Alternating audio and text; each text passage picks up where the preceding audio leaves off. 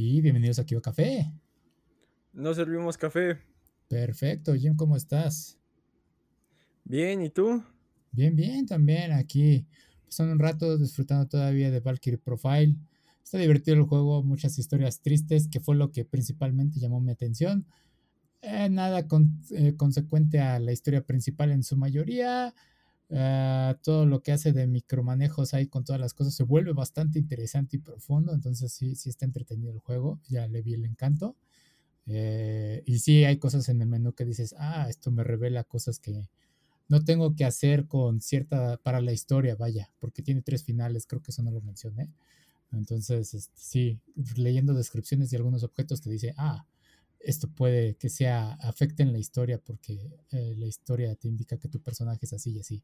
Entonces, vale la pena, vale la pena. Y ah, también peleé, no, no peleamos más bien, se coló una ardilla en el auto eh, desde la Ciudad de México y fue como que, ah, la, de repente bajamos, estábamos viendo algo en el barandal y vieron una ardilla y fue de, ok, no hay ardillas por aquí, eso no es de aquí.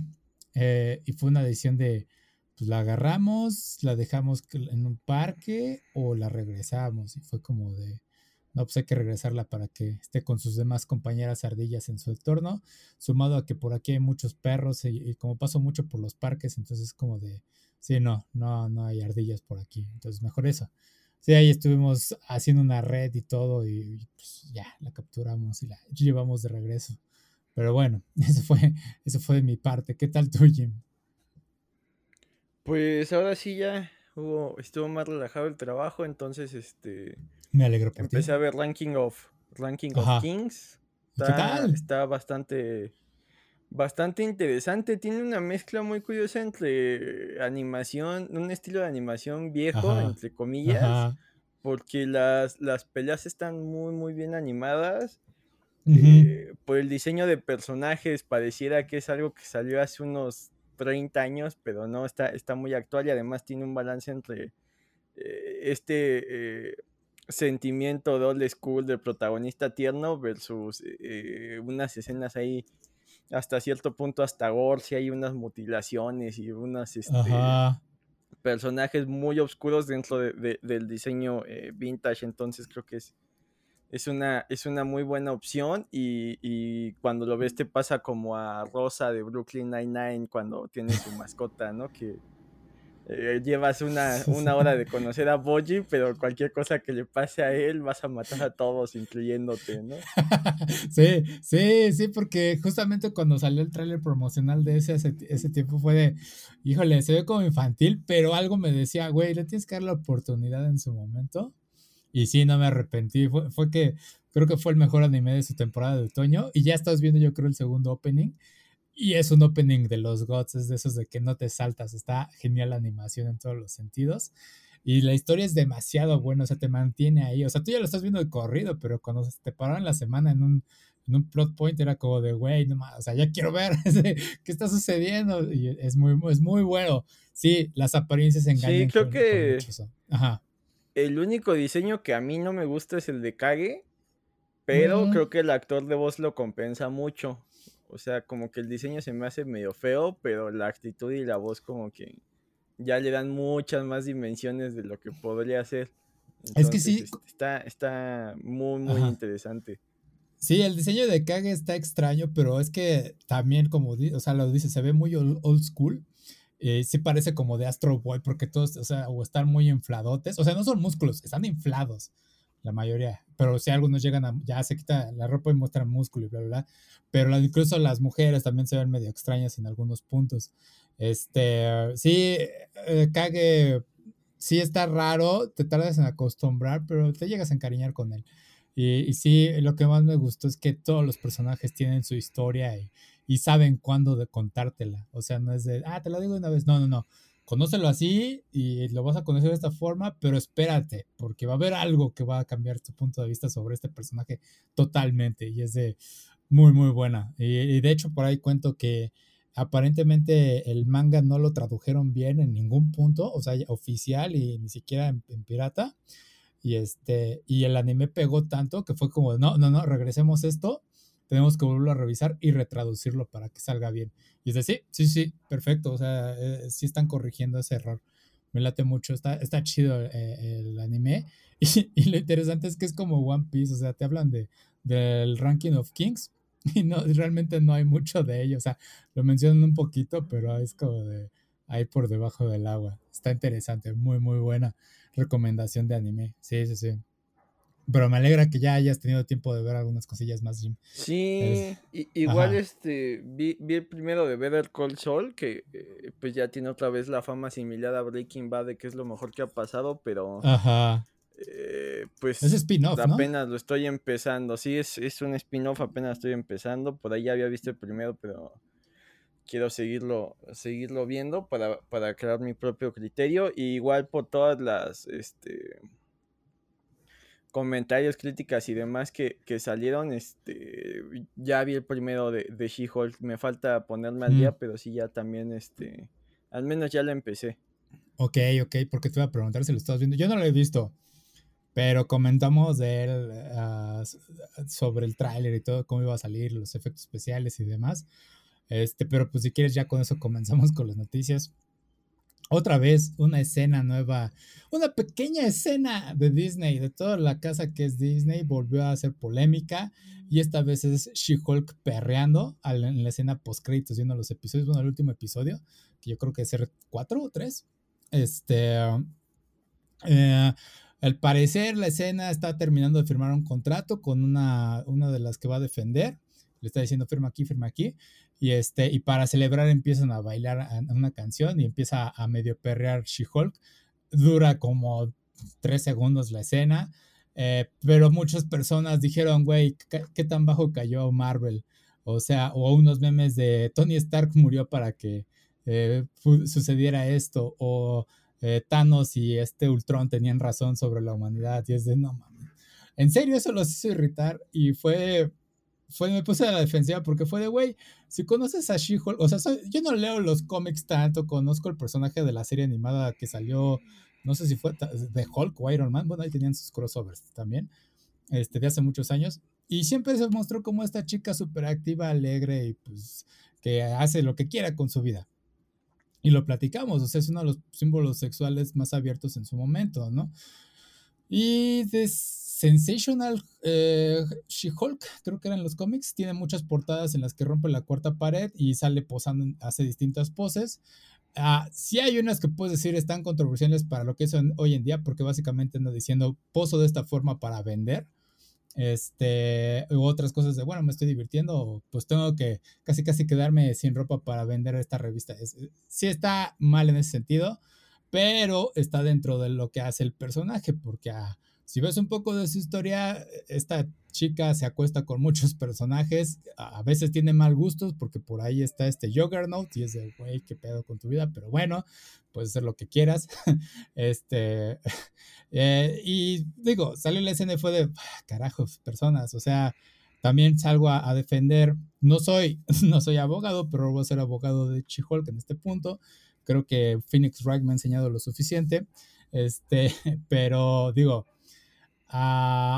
comparado con todo lo que ha visto el MCU, eh, tenemos últimamente a, el trasero de, de, Thor desnudo. Eh, si nos regresamos a, baile, pues también Star-Lord bailó de una forma muy graciosa. Entonces, lo único que están quejando es por un perreo todo estúpido. O sea, pero bueno, ¿qué has visto todo esto, Jim? Pues desde el primer episodio había unas quejas ahí que decían que básicamente era una especie de Mary Sue que ella sí podía controlar su vida solo por ser mujer. Y creo que eh, los que hicieron esa queja es muy probable que una tengan unas, unos, unos problemas de ida ahí reprimidos bastante fuertes. O dos, en su perra vida hayan leído un cómic de Hulk. O sea, eh, Bruce Banner no es que los rayos gamas le hayan dado ira. Ajá. Bruce Banner es un ser roto que tiene mucha ira y esa ira potencia los rayos gamma. Por eso cuando eh, pierde por completo la locura es cuando es, digo, la cordura es cuando se vuelve eh, básicamente invencible.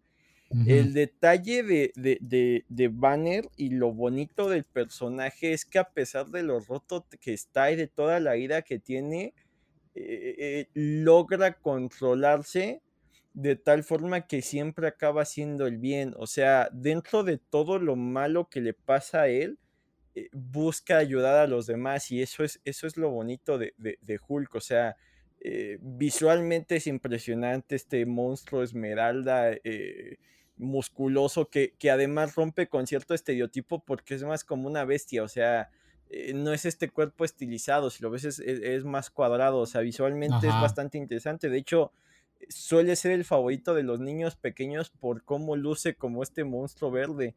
De ahí en fuera e, es un personaje muy complejo y, tanto se ha visto de esto que, hay momentos en que eh, se da a entender que, que Hulk no es eh, lo que pasa cuando se, se, transforma en los rayos gamma, con los rayos gamma. Lo que pasa es que Hulk es como una personalidad de Banner que salió a la luz para eh, poder enfrentarse a esta nueva realidad de que, de que eh, su cuerpo se transformó.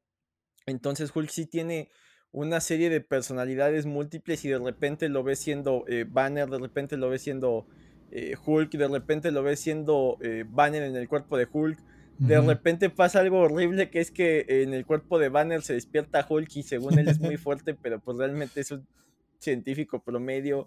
Eh, creó otra personalidad llamada Joe Fixit, que es una especie de eh, rufián, de, mafioso que, operaba en Las Vegas. O sea, eh, Hulk sí, digo, Bruce Banner sí tiene una serie de personalidades, muchas del fruto de los abusos que sufrió de niño, porque su papá también era una mente brillante, que también estaba muy trastornada que eh, llegó un momento en que eh, tanta furia, creo que en, un momento de furia acabó matando a la mamá y, acabó convenciendo a, Bruce de que no lo revelara, entonces Bruce creció con estas culpas. Eh, es un ser muy, muy complejo y dicen, es que ella lo, dominó de volada. No, es que ella ya tenía un control de ira sano. entonces, es, eso te lo ponen en el primer episodio muy, muy claro. Y no es que ella sea más fuerte o mejor Hulk, solo que ella está más consciente. Y, y, Banner, eh, eh, todo el primer episodio es esta interacción entre ella y Banner para entender lo que es un Hulk. Y, y, entre el CGI y la actuación de Rufalo, sí te dejan ver que Banner es como, híjole, es que tú lo estás teniendo tan fácil y a mí me costó tanto controlarme. Eh, entonces sí ve cierto celo de él de decir, es que, o sea, eh, mi visión de lo que es el Hulk está controlado por mis problemas personales y cómo me dejaba llevar por la ira.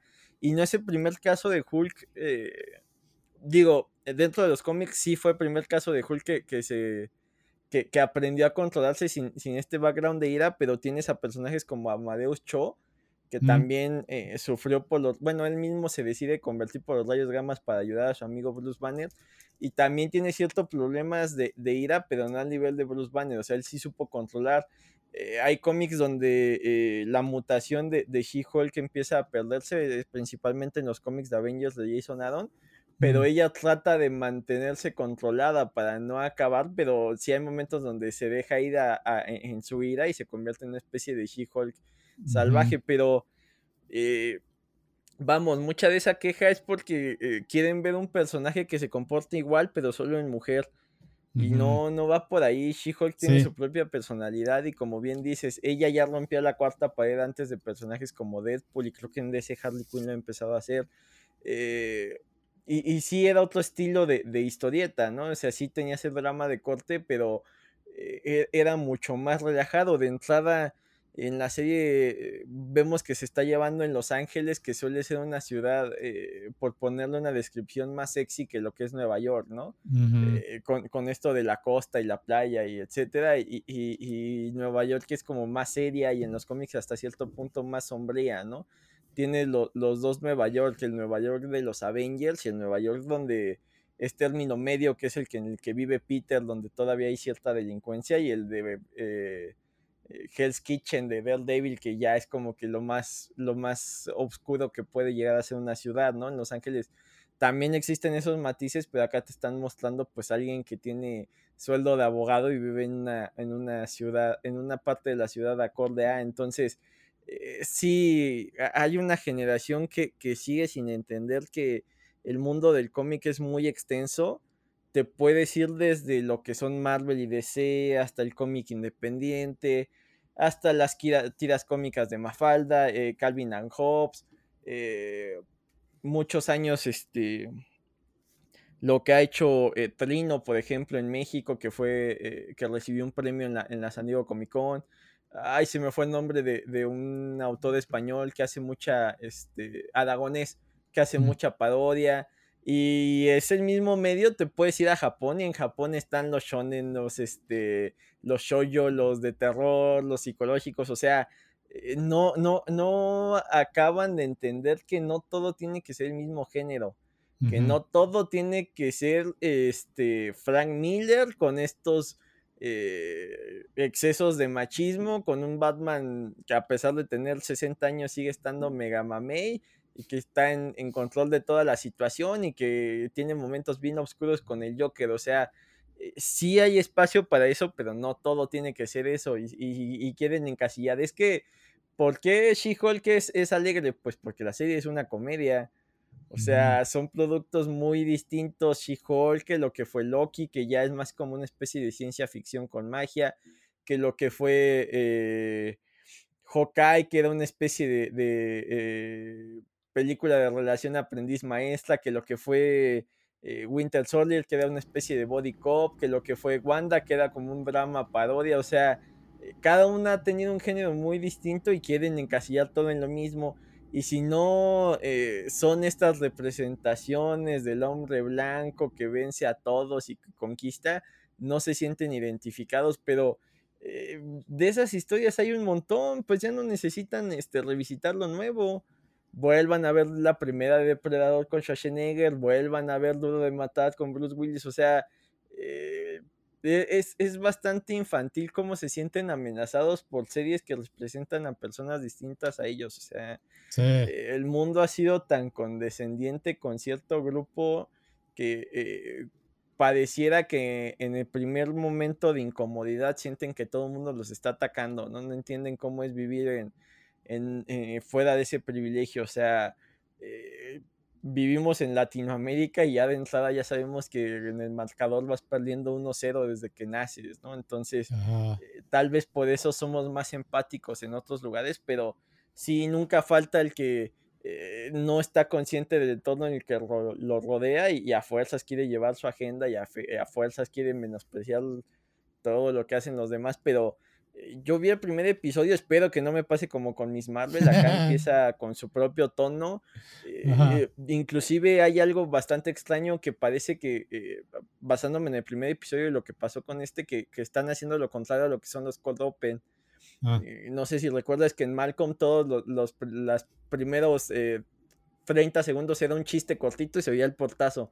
Las series de comedia es muy común que, que tengas esto Cold Open.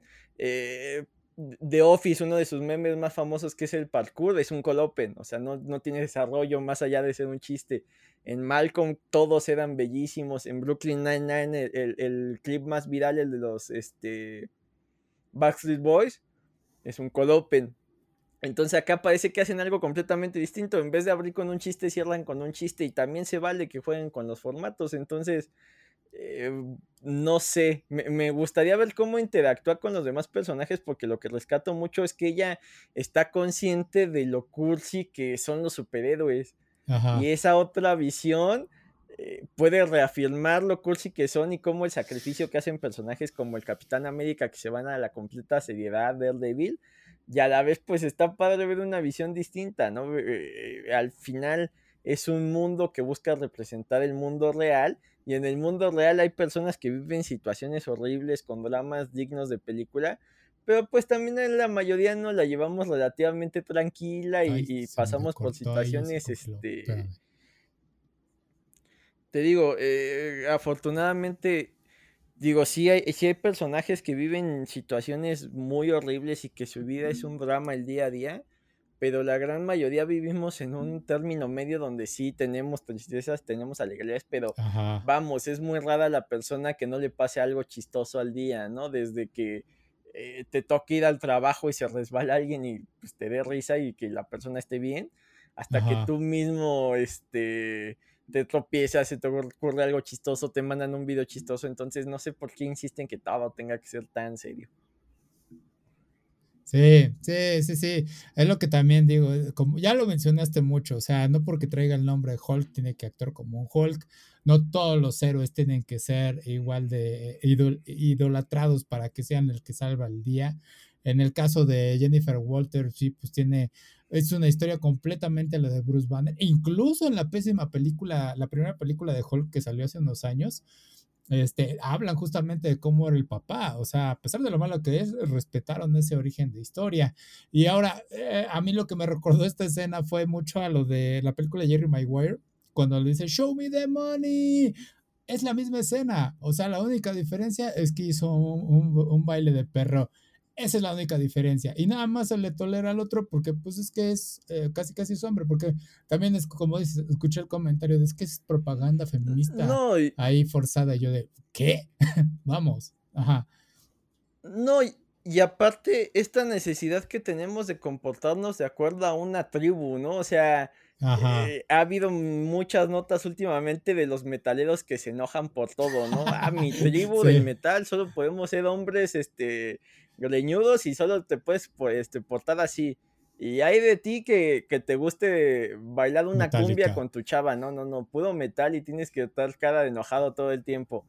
Eh, hay de ti si eres, este, si te gusta el anime, porque el anime es de Japón y es más sofisticado y, y el primero que le guste el anime y, ande eh, moviendo el pie al ritmo de una de Bad Bunny, le quitamos su credencial de otaku porque eso no se puede, no pueden llevarse las dos cosas. O sea, tenemos que quitarnos esta, esta venda de los ojos, este, esta eh, visión de, de, caja de ecos. Te puede gustar cualquier cosa y, no por eso te deja de gustar algo. Entonces, eh, no sé por qué eh, hasta cierto punto entiendo que hay como generaciones que le temen mucho al cambio porque estás muy acostumbrado a lo que vives, ¿no? O sea, eh, hay gente que dice, es que eh, los niños no interactúan porque todo el mundo va en su celular, pero ves pantallas de hace, ves fotos de hace 100 años y van todos viendo cada quien su periódico, nadie está interactuando. Entonces, el cambio muchas veces provoca que, que ciertos personajes teman mucho que su estatus cambie, pero vamos, o sea, hay cambios que vale la pena abrazar, hay cambios que no son para todos, pero siempre hay que darle la oportunidad a, lo que está pasando, ¿no? O sea, eh, no sé, a mí me llama mucho la atención ir por la calle, por ejemplo, ahorita, y, lo comentaba con, mi novia, con Monse, que eh, a mí la, moda que me tocó eran todos, eh, todos peinábamos como manguito chupado que era así como medio, este, Blink 182, este tipo, así como una especie de moica que pues, nos tocó una, un boom ahí con una especie como de happy punk. Y ahora hay generaciones que las ves y todos con el pelo aleaciado porque la moda que les tocó es la del K-pop y ni modo, o sea, pues eh, supongo que ellos 5 o 10 años después voltearán y, y, dirán, ay, ¿por qué nos vestíamos así? Pues es la moda que te va tocando generacionalmente y pues tienes que darle una oportunidad a todo. Al final cada quien va encontrando su propia personalidad y su propio camino y pues lo que te ajuste, ¿no? Habrá quien le guste traer el cabello muy largo y, sin importar que la moda sea ahora rápate alrededor y hazte una coleta, no, yo lo quiero de metalero y pues está chido. El chiste es que haya oportunidad de que cada quien se exprese como quiere y que no te conviertas en esta tía cristiana que es que si no haces las cosas como yo digo, estás mal si no te afecta nada, no sé por qué haces tanto drama. Y eso es lo que representaba She-Hulk en ese momento. Y lo tenían que hacer de esta forma que era, o sea, no era, o sea, el punto de vista es que no era una mujer, sino era esta mujer monstruo. Y por eso es que se podía salir con la suya en esa época no generaba ese drama. Esa es la ventaja que tenía She-Hulk y ahorita está haciendo casi casi lo mismo y está recibiendo ahora sí quejas más abiertas porque el internet es más abierto, o sea, tanto hay cosas buenas, tanto hay cosas malas. Y bueno, ya nada más para hacer esa parte de los metaleros, este, sí está cagado que no quieren que arrojen el Dr. Simen al concierto de Rammstein. Y digo, no, es lo menor que te pueda afectar, güey, pero bueno, tengo amigos metaleros, eh, estoy seguro que a ellos no les afecta, Yo nada más cuando me junto con ellos y sale la conversación de Metallica, sí unos me dicen, no, güey, es que Metallica está sobrevalorado. Yo entiendo tu punto de vista. Yo nada más voy a contrarrestar con, ¿sabes, güey? Yo escucho también metal, escucho a baby metal. Y es el tipo de kawaii metal, güey. Ese es el género. Está bien cagado. Eso nada más así, sumando el, anime y todo ello. Este, pero bueno, uh, sí, eso, eso fue lo de She-Hulk. Sí, es una tormenta en un en, una tormenta en un, vaso de agua, o sea, es estúpido, pero pues, eh, vamos a ver qué tal va la serie. no pues voy a decir tampoco, ajá. Eh, eh, es que, por ejemplo, el caso de Metallica, pues es lo de siempre, ¿no? Ajá. Están los que dicen, es que ni siquiera son los mejores en metal, no los escuches. Ok, entonces es una banda de introducción, no les digas que no le escuche, dile si te gustó Metallica, escucha esto otra y a ¿no? Los, los pudistas. Es que no te puede gustar Metallica si tienes menos de esta edad. Es que a ti te empezó a gustar en la misma edad que tiene este morro. O sea, no le cortes ese proceso de crecimiento que tú mismo tuviste, ¿no? O sea, ya sería muy raro que ahorita llegue un señor de 60 años ya con sus gustos definidos y diga, ah, me empezó a gustar Metallica, ¿no? O sea, la mayoría de, de, la gente se identifica con un género en su adolescencia y de ahí eh, lo abraza o sigue buscando algo que con lo que se sienta identificado. Sí, sí, sí, sí, los tiempos cambian, lo hemos dicho, nada más hay que tener más tolerancia. Y pues si algo no te gusta, pues no respondas con ofensas, explica por qué. Ah, y déjalo así y, y, mantén la opinión. Ya si te contestan con algo ofensivo, pues ya quédate callado, no, no le sigas el juego. Es la mejor que les puedo eh, dar de opción. Digo, yo he intentado escuchar reggaetón, no me funcionó. O sea, realmente fue de, eh, me compartieron canciones fue de, mm, no, güey, la verdad, eh, intento, pero no, no puedo. Y es de, pero pues bueno, es lo que le gusta a este género, no voy a estar gritando a la, a la nube diciéndole, güey, eso es una porquería. No, o sea, porque simplemente es un estilo que no entiendo. Mejor me regreso con lo que yo eh, escucho, ¿no?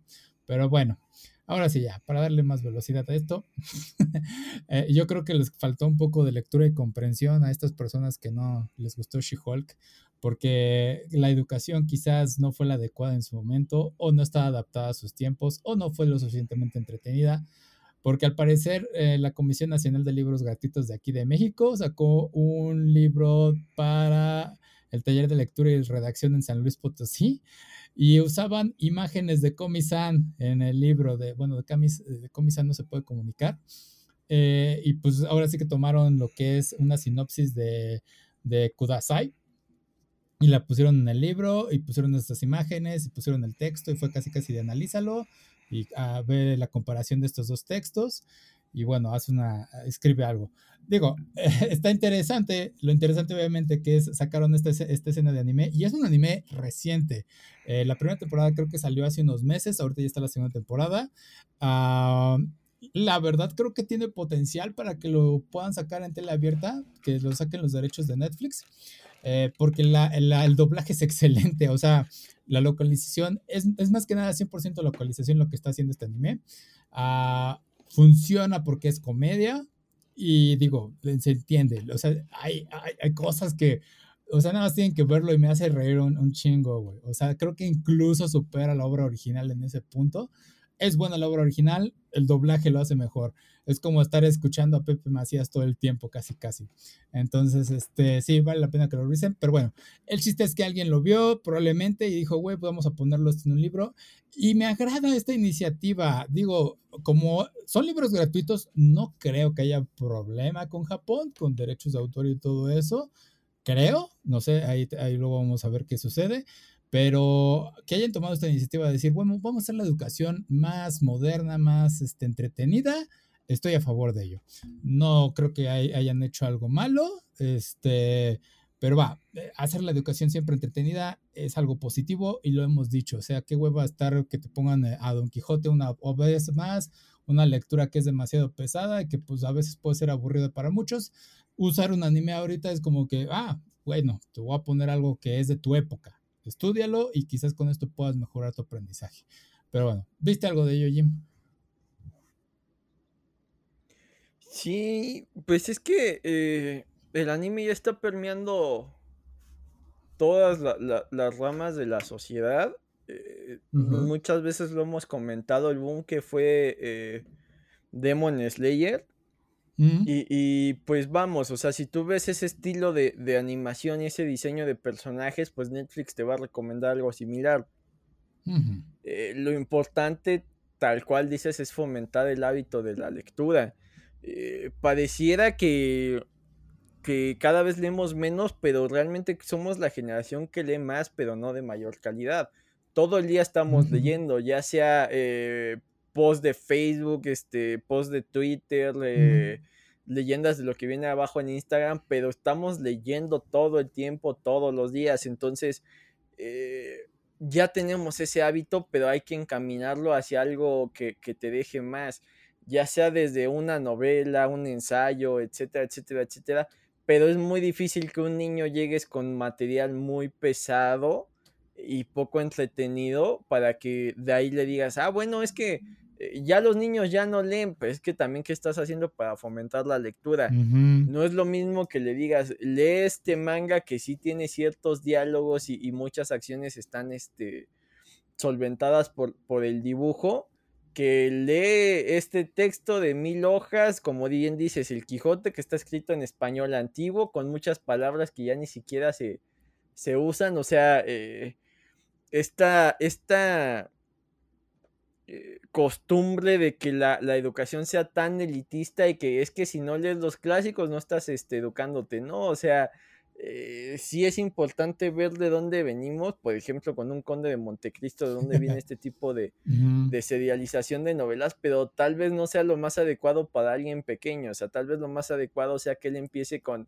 eh, estas novelitas de los osos este, Bedinstein y ya de ahí, poco a poco le vas este, dando cada vez cosas más pesadas. Ok, ya, ya pudiste con esto. ¿Por qué no lees Harry Potter? ¿Por qué no lees novelas juveniles tipo juego, eh, Juegos del Hambre?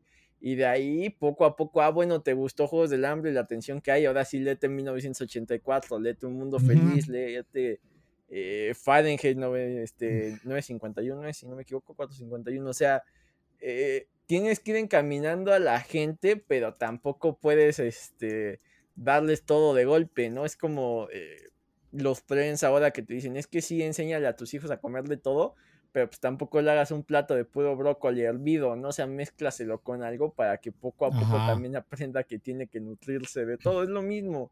si, no presentas, eh, en este caso, el hábito de la lectura de manera llamativa, pues la gente no lo, no lo va a consumir. Sí, sí, tienes que encontrar, como dices, las porciones, siguiendo lo de la comida, o sea, no, la queja de muchos es que no le gusta el pimiento, pues no le das la misma porción de pimiento de un adulto a un niño, o la reduces incluso más de lo normal para que, pero que diga, bueno, es este cachito, güey. Nada más, pruébalo. Quizás no te vaya a gustar, pero tienes que integrarlo a tu dieta y vas a aprender poco a poco. Y así, educarlos de esa forma. O sea, sí, sí, sí, ah, tienes que irlo modificando y adaptando. Pero a, lo que está interesante es lo que comentábamos tú y yo también, y siguiendo con esa parte de las lecturas, que decíamos, no, es que Harry Potter es copia de Star Wars, ¿no? Y luego también decimos, no, pues es que Star Wars es copia del Señor de los Anillos y también de, de Dune. Y, pero terminamos con la cosa de que, bueno, es que en realidad es copia de la Biblia en cierta forma, todos los personajes y todo eso.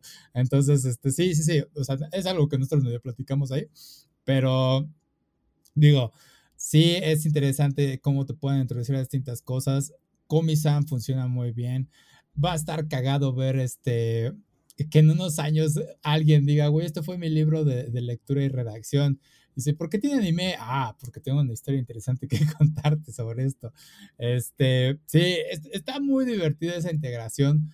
Solo demuestra que pues sí se tiene que modificar cómo estamos educando en este país a hacerlo más sencillo para todos, más accesibles. Digo, en este caso es algo gratuito que está genial, o sea, vaya, y que hayan hecho este, nuevamente esta iniciativa es fantástico.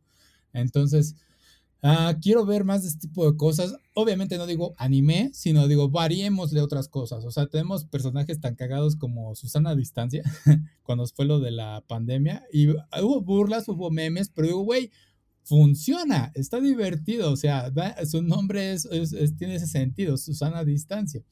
Entonces, este... Hasta Disney, ¿no? Andaba buscando cómo integrarlo para, para Latinoamérica, ¿no? Y utilizarlo eh, para dar el mismo mensaje ahí en unos cortitos de animación, o sea, eh, siempre menospreciamos todas las ideas que surgen de, de, por acá, pero luego sale alguien que sale del molde y hace las cosas bien. Sí, y digo, al diseño de Susana a distancia quizás no sea el mejor de todos, pero es una iniciativa, o sea, nada más hay que seguir apoyando este tipo de cosas. Entonces, sí, eh, me agrada ver este tipo de cambios porque sí hay veces en que ves los libros de la SEP y no se modernizan de la forma correcta, se quedan estancados como en una época. Este, hay veces que cometen errores tan bobos. Creo que uno de ellos tuvo el de seis dedos. Eh, pusieron una mano con seis dedos, no me acuerdo, o algo así similar. fue de, no mames, güey, en serio, esto es lo, lo oficial. Y bueno, alguien tomó el riesgo y pues les deseo el éxito y ojalá Japón lo deje pasar si es que hay alguna bronca, pero divertido. Me hubiera gustado aprender con algo de anime y sí, nuevamente espero que Komi-san, lo recomiendo que lo vean el doblaje. Si les gusta el doblaje, yo creo que igual el, el, original va a estar bueno que, que lo vean. Está, está, está coqueto. Es un buen anime, pero va. y siguiendo con estas, estas historias de anime y demás, y que tu educación y todo llegue a todo el mundo se compartan ideas, pues bueno, eh, va a surgir lo que es Manga Plus Creator, una aplicación de Shueisha donde vas a poder mandar tu manga desde cualquier parte del mundo casi casi. Ahorita ya tiene adaptado incluso inglés y español, o sea, eso incluye también México. Y va a estar coqueto porque van a, vas a poder enviar tu trabajo, lo van a estar, este, los editores lo van a poder calificar, va a haber premios de un millón de yenes al parecer. Este, van a ser premiaciones mensuales y creo que vas a tener derecho para poder publicarlo en Shonen Jump Plus, que es básicamente la versión eh, digital. Ya habíamos comentado un poco de ella, que Shonen Jump Plus pues da muchas oportunidades, porque pues obviamente la, la revista eh, Weekly Shonen Jump pues ya está atascada de mucho, o sea, tiene un cierto límite de lo que puede publicar eh, cada semana de, de, manga, entonces digital pues les abre más fronteras. Ah, y bueno, eso es, eso es lo bueno, se abren más las fronteras. Ah, ya habíamos comentado hace unos años de que hubo este concurso en el que ganó alguien de Latinoamérica con el manga de Armados. Eh, no me acuerdo qué, qué, país fue, pero bueno. Este, pues fue, Chile, no sé qué le... Chile, creo que sí, sí, sí, sí. Y este, y por ahí estaba un Un chavo de Chile, ¿no? El que ganó el concurso. Creo que sí. Pero bueno, había un mexicano por ahí en tercer cuarto lugar y vi su manga y está cagado porque era de luchadores y tenía referencias a My Hero Academia y One Piece y cosas así, porque el, luchador de One Piece tenía eh, la, la, máscara de la fruta de Gomu Gomu. Y el otro tenía, creo que el, el, oh, traje de Midorilla. Estaba, estaba cagado. Y el otro no me acuerdo cuál era la referencia, pero estaba divertido, estaba divertido. Y tenía buen arte. Entonces sí, le hace falta mucho este trabajo a, a, a Jump últimamente de que pues expandan más art, más este, historias y cosas más originales. Especialmente cuando ya hablamos de que estamos en el último arco de One Piece, que probablemente va a durar cinco años todavía, pero bueno, hay que prepararse para lo peor. Este, y lo que me llama la atención de todo esto es Igual que. My Hero Academia, ¿no? Está entrando ya, ya en acabar. último. Sí, ya va a acabar. Según quieren en este año, yo creo que ya va a ser para inicios del siguiente, porque como va ahorita las cosas. Este, pero bueno, eh, lo que yo creo es que ya se está tardando muchas, no solo México, sino todas las partes del mundo en tener este tipo de editoriales.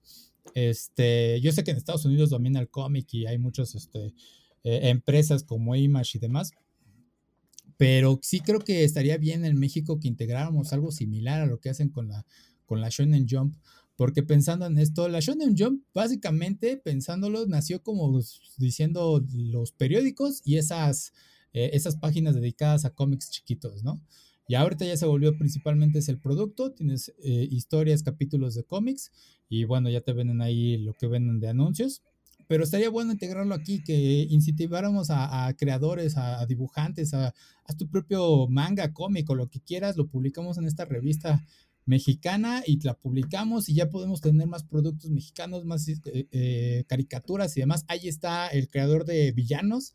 Eh, la verdad no parece algo de lo que normalmente ves en México. O sea, sí parece una caricatura estadounidense, pero ves, y es, de origen mexicano, y ahí tiene a un personaje que parece básicamente una alebrije. Este, está, es muy buena la animación. Y también por ahí hubo un proyecto de eh, stop motion, no me acuerdo cuál era, era un fantasma, no me acuerdo qué era, pero estaba, también estaba bien hecho, no me acuerdo cómo se llama este estudio, eh, algo de Phantom creo. Pero bueno, eh, ¿viste algo de ello, Jim? Sí, por un lado, pues la internacionalización de todo, ¿no? O sea, eh, también están buscando talentos fuera de su país y eso creo que se vale, ¿no?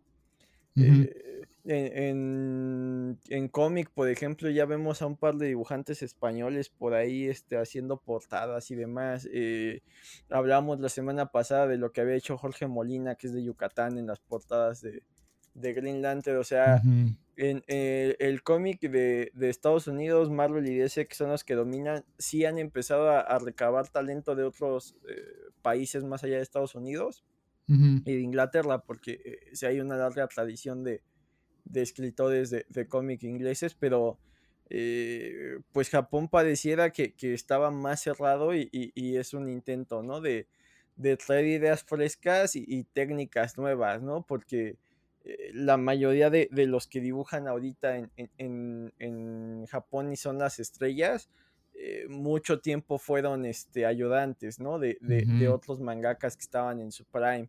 Entonces, eh, supongo que para competir con la, con la oferta actual, pues uno, tal cual dices, están buscando cómo brincar a la digitalización y dos, pues recabar talento nuevo, ¿no? No, no todos pueden ser este, asistentes de manga y que alguno de esos asistentes tenga su propia idea y que por ahí se publique una historia corta y acabe mutando, ¿no? Como fue eh, el Romance Down de One Piece o, el, primer borrador de Dead Note. Entonces, eh, es, curioso revisitar eh, esos, esos paneles, pero vamos, sí es un proceso complicado y acá lo que están haciendo es completamente distinto, que cualquiera pueda subirlo y va a ser una labor titánica filtrar toda la, paja, ¿no? De, para, conseguir lo, que realmente valga la pena apoyar. Entonces, eh, pues la opción ahí está, pero sigue siendo una especie de...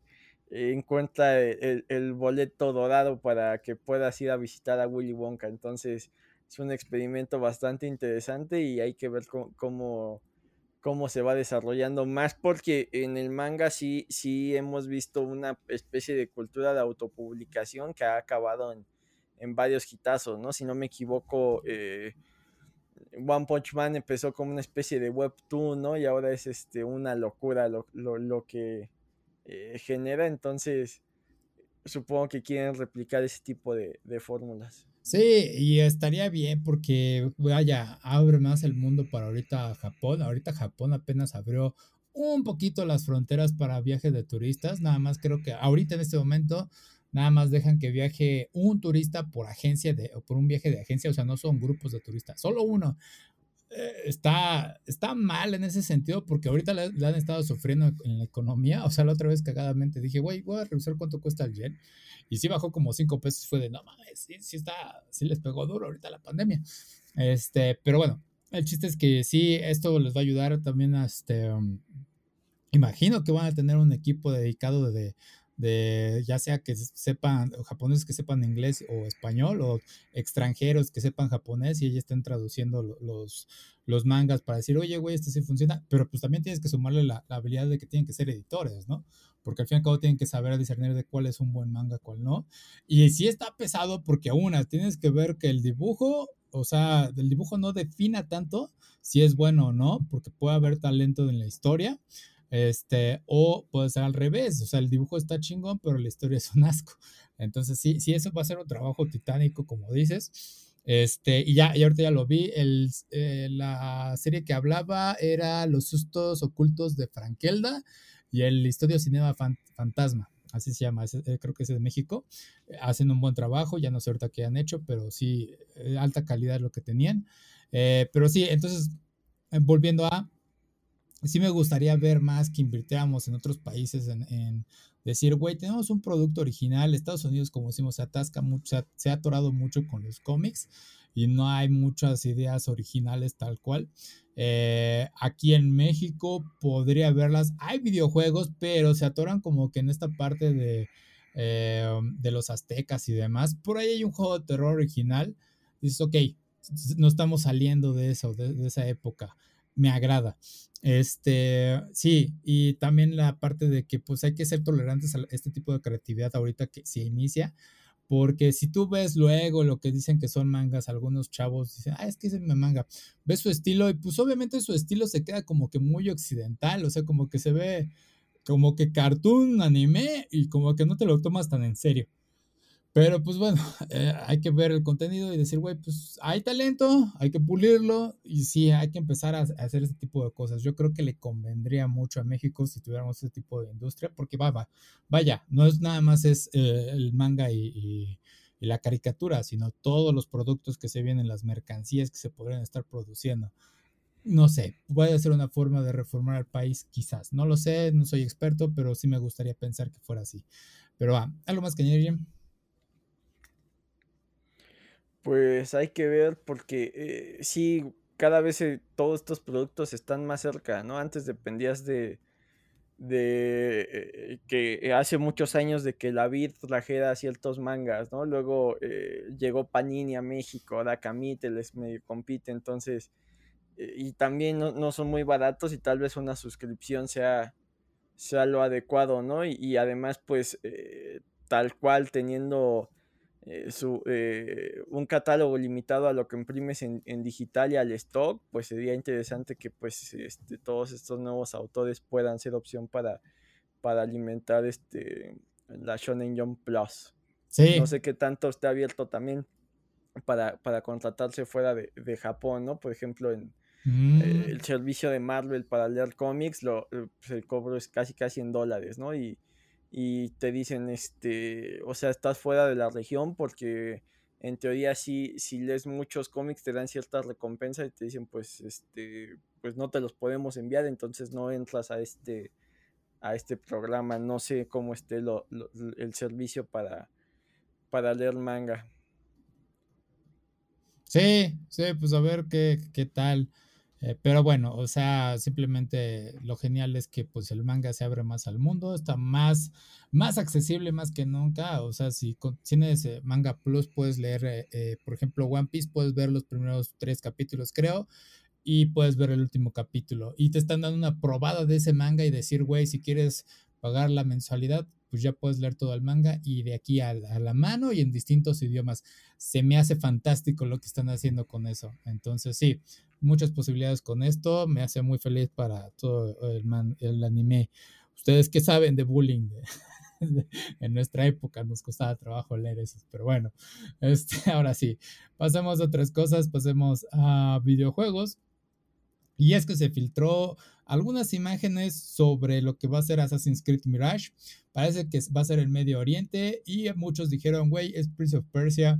Y lo cagado es que Prince of Persia fue el precursor de Assassin's Creed y entonces ahorita ya están dando la vuelta eh, eh, de regreso de 180 grados al origen. Eh, pues sí, la imagen se ve bonita, ya confirmó Ubisoft que sí, ese va a ser el nuevo proyecto.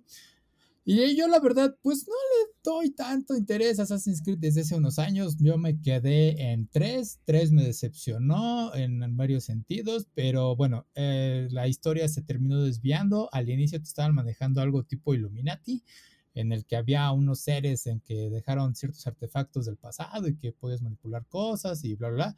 Llegó 4 y deshicieron todo eso diciendo, no, todo eso fue un videojuego, un videojuego dentro del videojuego. Y es de, ok, qué cagado. Eh, se permitió, se dieron mayores libertades creativas para despegarse de esta parte de que tiene que ser realista. Prueba de ello es Odyssey y no me acuerdo cuál es el, el de el de ¿cómo se llama? mitología mm, Valhalla, nórdica. Ah, Valhalla, ajá. Pues ya hicieron, puedes convocar Lobo, casi casi a Fenrir, creo. En Odyssey tienen un crossover con Final Fantasy XV, hay un chocobo, está raro el chocobo, pero bueno, es un chocobo. Este, ah, digo, está, está, está coqueto. Creo que puedes convocar a Bahamut en, en Odyssey. Este, digo, ah, de lo que inició a lo que es ahora, eh, depende de dónde elijas, pues es lo que vas a obtener. O sea, digo, la franquicia es buena. Ubisoft tiene muchos errores. En un momento se le llamó Bugisoft por tantos bugs que tenía. Se veían algunas cosas horribles. Creo que en los últimos años no han dicho nada. O sea, Valhalla se ha salvado de ello. Eh, sí ha habido algunas controversias por ahí con el contenido adicional que te andan cobrando y que quieren a fuerza su cuenta de Ubisoft, pero bueno, el chiste es que Assassin's Creed pues, es una franquicia que se hacía meme de que salía cada año y que todos están esperando la versión Japón, que salga eh, la temática japonesa. No nos lo han dado porque creo que ya sería otra cosa, sería casi casi Ninja Gaiden, no sé. Eh, pero bueno, ¿viste algo de todo esto, Jim? Sí, e, el título alternativo es algo de espejismo, ¿no? Entonces, eh, parece que, ahora se irán por los mitos del Medio Oriente. Mm da a una de las imágenes hacía alusión a Alibaba y los 40 ladrones, entonces eh, no sé qué tanto exploren este todos estos mitos, ¿no? Acá eh, se han deformado de manera bastante extraña, ¿no? Eh, los Jin, que eran estos seres como que entre demonios y bastante aterradores, acabaron siendo papeles de Robin Williams sumamente cómicos, ¿no? Los genios, entonces tal cual dices, es, una franquicia que ya está sobreexplotada. Eh, inclusive ya permeó tanto la cultura popular que tuvo su, mala adaptación al cine. Mm, eh, en lo personal a mí me causa cierto resquemor jugarlos porque como bien dices mataron a Prince of Persia, Ubisoft dejó de, hacer juegos de Prince of Persia y, y, apropió muchas de esas mecánicas del parkour a estos juegos, entonces eh, abandonó una franquicia por darle aire a esta. Y en su momento eran el boom, ¿no? El sigilo, el parkour, este, este nuevo modo de juego, pero creo que sí eh, ya ordeñaron de más a la vaca, ya que hayan tenido que irse a, lo sobrenatural, pues va un poco en contra de lo que planteaba el juego. Y, ya no saben en qué periodo histórico eh, mantener al asesino principal que tal cual creo que cambia de juego a juego, ¿no? Tampoco hay como que este sentimiento de, empatía hacia un mismo personaje, ¿no? No es, un no es un Master Chief, no es un Marcos Phoenix, entonces eso creo que por un lado juega a su favor para que no necesites jugar todos los demás para entender la historia, pero también juega en su contra porque eh, no generas una base de fans más sólida, ¿no? Entonces estás dependiendo de los que sí son fans de juego de hueso colorado sin importarles eso, más los que nunca lo han jugado y siempre han tenido curiosidad, pero pues también eso es complicado seguirlo expandiendo, ¿no? Sí, sí, y sobre todo porque está, está interesante lo que hacía, o sea, una de las propuestas que tenía Ubisoft y lo hacía interesante era que eh, recreaban todos estos escenarios históricos, o sea, sí era fotorrealistas, no sé si es el término, para estas estructuras, las visitabas y te daban estas, casi casi tu Wikipedia, de, te decían, ah, esta estructura se formó en tal año, eh, toda su historia de cómo es su arquitectura, bla, bla, bla. Y, este, y lo que también sumó fue que te decían, no, es que todos los personajes históricos fallecen en el momento ah, en el que debían de fallecer, los recreaban casi, casi. Bueno, excepto que al estilo Assassin's, ¿no? O sea, que enterrabas la navaja o lo que sea. Casi, casi eres tepito, pero bueno. Este, entonces, eso era lo que llamaba la atención de, de Assassin's Creed. Y digo, es una franquicia que si yo la jugué, te digo, o sea, yo conseguí los primeros cuatro juegos, que fue eh, Assassin's Creed 1, todo lo que era 2, que era Brotherhood 2 y no me acuerdo cuál era el tercero, Revelations, y luego 3, que digo, me decepcionó ahí, fue como que eh, cayó un tanto la franquicia. Este, muchos les gustó el 4, que fue lo de mm, los barcos, Black Flag, y desde ahí fue como que repuntó, o sea, Black Flag, eh, a pesar de que tenía el cambio más importante de historia, fue quien dijo, güey, podemos hacer mejores estos juegos con otras, otros tipos de mecánicas. Eso de introducir en los botes les funcionó fantásticamente y pues yo creo que eso ahora sí que lo sacó a flote, por así decirlo. Ah, no me acuerdo cuál era la temática del primer Assassin's Creed. También era Medio Oriente, pero no sé qué, qué lugar era exactamente. No, era como este pero era, era una visión más eurocentrista, ¿no? Porque por ahí había personajes tipo eh, Leonardo da Vinci, las cruzadas, no, ese este tipo de cosas, ¿no? Ese es del 2, es que el 2 sí es este eh, eh, europeo, pero el 1 con Altair también era Medio Oriente. No me acuerdo qué, qué parte de qué, qué, lugar era. sí, no, ahí sí me falla la memoria. Este, pero sí, o sea, el chiste es que lo divertido de estos juegos es que te llevan a viajar por toda la parte del mundo. No sé ya cómo conecten. Este, pero sí, Eso es, lo, eso es lo bonito. Y la ventaja que tiene Ubisoft, a pesar de todas las controversias que hay, porque también tiene casos de acoso, eh, es que su equipo es bastante diverso. Ellos sí tienen distintas sucursales, su equipo tiene distintas culturas, entonces de ahí sí se pueden basar este, idioma, todo lo que quieras, o sea, todo lo sacan. Aparte que crean su propia comunidad, que también hay un poco de controversia de ahí, porque tienen su propia escuela de, desarrollo de videojuegos, y los que salen de esa escuela, pues obviamente le dicen, güey, pues quieres venir a trabajar con nosotros. Obviamente, pues dices, pues sí, ya tengo el pase directo de alguna forma. Entonces, este, el problema es que te enseñan de su misma escuela, o sea, básicamente vas a, programar tipo Ubisoft y va para Ubisoft. ese, es el problema principal.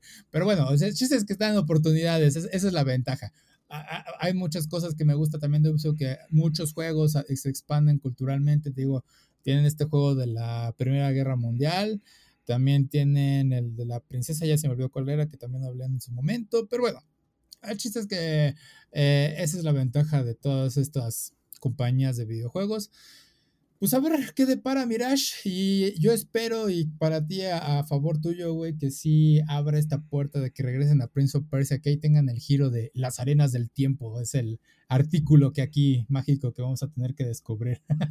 y va a ser de. O va a haber una referencia, no lo dudes, porque también tienen referencias por ahí. Tienen muchos crossovers, pero tienen un crossover con, con Metal Gear Solid en su momento. Pero va, no más que añadir, Jim pues ya es una fórmula ahí medio gastada, pero eh, siempre hay fans, ¿no? Eh, eh, va a estar curioso, ¿no? Por ahí hubo críticas al nuevo Pokémon, pero va a haber gente que lo siga comprando. El próximo año será el último FIFA. Siguen saliendo casi cada año Call of Duty y, versiones así, entonces inclusive ya hay juegos que ni siquiera se, se transforman, ¿no? Mm. Eh, juegos como, como, el Fortnite, que ya solo son temporadas, pero sigue siendo el mismo juego año con año. Entonces, eh, está, está interesante como pareciera que siempre nos están dando lo mismo. Y de la nada parece una locura tipo Cuphead o el nuevo de las tortugas o cosas así que eh, se basan en lo retro. Mm. O llega Hideo Kojima con una nueva idea de cómo hacer juegos. Entonces, para todo hay gustos, ¿no? Sí, para todo hay gustos, especialmente con estos tipos de cosas. Digo, me recuerdo tanto a, Shumatsu no Valkyrie. O sea, alguien va a encontrar su mercado. Ya no, ya no es la misma tendencia Assassin's Creed, pero eh, ahí sigue viviendo. Me alegra por esa franquicia. Pero bueno, y ahora sí, nada más rápido con esto. ¿Qué opinas de las series uh, conmemorativas en honor a de ciertos artistas, Jim. O sea, como lo que fue el boom de Luis Miguel. Pues aquí en México eh, ha habido varias, ¿no? Y más para, para personajes eh, eh, populares, pocas con, mucho éxito, ¿no? Se ha caído en, como bien dices, la de Luis Miguel, creo que hubo una de José José, eh, TV Azteca creo que estaba haciendo una de Juan Gabriel que el final de temporada coincidió con, su muerte, entonces este, parecía que iba a funcionar. Lleva tiempo que se ha planteado crear una de, Roberto Gómez Bolaños, entonces eh, no sé si eso te habla de la necesidad de entretenimiento en México o de lo chafa que son alguna de las figuras que quieren llevar al cine, pero digo a, la televisión, pero sí, sí esto de las series biográficas es un fenómeno por ahí que que en México se, intentó explotar, pero creo que eh, más allá de la de Luis Miguel, ninguna otra llegó al imaginario popular. No digo que los artistas no sean buenos, solo que no supieron darle el drama necesario para que la vida fuera lo suficientemente interesante. Es que su obras tal vez sí lo sea, su historia tal vez no. Sí, eh, que es que el punto de Luisito Rey creo que fue el que cargó la primera temporada de Luis Miguel, porque ya de ahí nada se comparó con eso. O sea, todo fue memes de Luisito Rey, sí fue del odio. O sea, no puedo creer que una persona así haya existido. Pero ah, fue, fue un boom en su momento. Y sí, de repente llegan a sacar como de, güey, vamos a sacar de esta persona. Y es de, pero todavía sigue vivo. O bueno, o sea, digo, en el caso de Luis Miguel todavía sigue vivo, pero pues es uno de los grandes íconos de México. Muy grande, es un, un ícono demasiado grande. Pero luego sacan otros y es de, o sea, también está vivo, pero tampoco es como que tan popular, así como que para que ya estés desesperado para sacar la serie. Entonces, como que quieren monopolizar todo ese tipo de cosas y sí cae en lo ridículo, pero bueno, en este caso pasemos al otro lado del charco porque va a haber una serie TV drama de Koichi Sugiyama y quienes no están familiarizados con él, es el compositor de la música de Dragon Quest y es la música que se escuchó al inicio de, um, las Olimpiadas del 2021 en Japón. Ah, y dices, ok, buena música, gran artista, es, eh, o sea, es icónica esta canción, esa, esa melodía, la de ta, ta, ta, ta, ta, Este, pero bueno, eh, el problema es qué tan fiable, qué tan apegada a la realidad va a ser esta serie, qué tan eh, va a decir si vamos a contar todas las verdades de ello, porque pues si no están familiarizados con la historia de este personaje, él es alguien que se mantiene, es como que era imperialista, él ya falleció el año pasado, el 30 de septiembre creo, eh, eh, se mantenía con esta visión imperialista de Japón y también estaba en contra de la comunidad LGBT, incluso llegó a apoyar, a donarles dinero a grupos de choque para esas comunidades. Y si es como de, el tipo era medio basura en cierta forma. Y me refiero a que la parte del imperialista era de que en algún momento salió la plática de que, bueno, Japón debería ofrecer disculpas a todas las mujeres víctimas de la guerra, de la Segunda Guerra Mundial. Y él fue de, no, no, así fueron las cosas y no vamos a retroceder y eh, nosotros no hicimos nada malo. Y dice, uy, bro, me gusta tu música, tú como persona eres un asco. Entonces, cuando falleciste, es de, no lo lamento mucho. Tu, tu, melodía me va a seguir conmoviendo y va a seguir alegrando mi corazón, pero ahí sí voy realmente, es uno de los grandes personas que voy a despegar de la obra. Pero bueno, ¿viste algo similar, ¿Viste algo de ello? Ah. Sí, eh, creo que son de estos seres que si bien no cayeron en algo ilegal, eh, su persona pública sí no era alguien de, que valiera la pena reconocer, ¿no? Eh, tal cual el, debate de siempre de, separar al autor de la obra en, todos los ámbitos, ¿no? O sea, eh, lo que hacía Maradona en la cancha comparado con lo que era como persona, pues una cosa se puede elogiar y la otra es reprobable, ¿no? hace que será cosa de un mes, falleció James Caan, el que era Sony en El Padrino. un artista que mucha gente quería por ese tipo de papeles, por el que hizo en Misery. Pero si analizas lo que era la persona, también era de estos de ultraderecha, apoyaba Trump y, y a favor de todas esas causas, en contra de todos los derechos de, gente que no fuera blanca como él. Entonces, eh, sí es, es, complicado separar al autor de, de la obra tal cual hay unos que se comportan como basura sin caer en la ilegalidad, pero eh, con muy poca tolerancia a personas con, visión distinta a la de ellos, ¿no? Acá no sé qué tanto la serie busque ese drama de, mostrar cómo era la persona y qué tanto se vaya a centrar en, sus procesos creativos y cómo eh, realmente a Japón pues es este el soundtrack de toda una generación, ¿no? Tal vez en en el resto del mundo la franquicia Dragon Quest no, no permeó tanto, pero allá sí son eh, el, boom, ¿no? Y son juegos que, llevan años y que eh, si, si, llega a salir algún otro Dragon Quest y no tenga el soundtrack hecho por él, pues eh, les va a causar cierto ruido, ¿no? algo similar podría ser John Williams con los temas de Star Wars, ¿no? Que, el, el, chico este creo que es de Noruega o no sé dónde es el que hizo los de los de The Mandalorian logró estar a la altura, ¿no? Y generar una atmósfera musical ahí bastante interesante, pero eh, sí son entes que, musicalmente pues están relacionados con toda una generación sin necesidad de ser discos o estar en Spotify o este tipo de plataformas ahora, eh, pues eh, son, son, son muy reconocibles, ¿no? Y allá pues va a estar la lucha de, recordarlo por lo que hizo musicalmente y, recordarlo por lo que hizo personalmente, tal cual dices, separar al autor de la obra e, e, es, complicado, no es tan complicado cuando no cae en una legal, ilegalidad, pero siguen siendo personas bastante deleznables. Sí, es demasiado polémico, entonces, es que no sé o sea, digo, qué tan entretenida sea su vida como personal eh, fuera de los videojuegos. Este, porque digo, vi ahorita el canal de Masahiro Sakurai y está interesante, vi justamente el de eh, integrar estas, estos momentos de pausa. Está muy bueno, véanlo. Eh, sí educa muy bien. Pero no creo que esta serie vaya a inferir tanto en eso como dices, esa parte del el proceso creativo para decir quiero hacer esta música. Quién sabe, quizás sí, quizás no. Este, sí, va, va, a haber por ahí críticas. Es que creo que como dices, como Dragon Quest es muy de nicho para, para Japón, o sea, solo ellos van a poder saber eh, criticar esta obra y decir, sí es buena, sí es mala porque no venía todas estas partes malas de esta persona.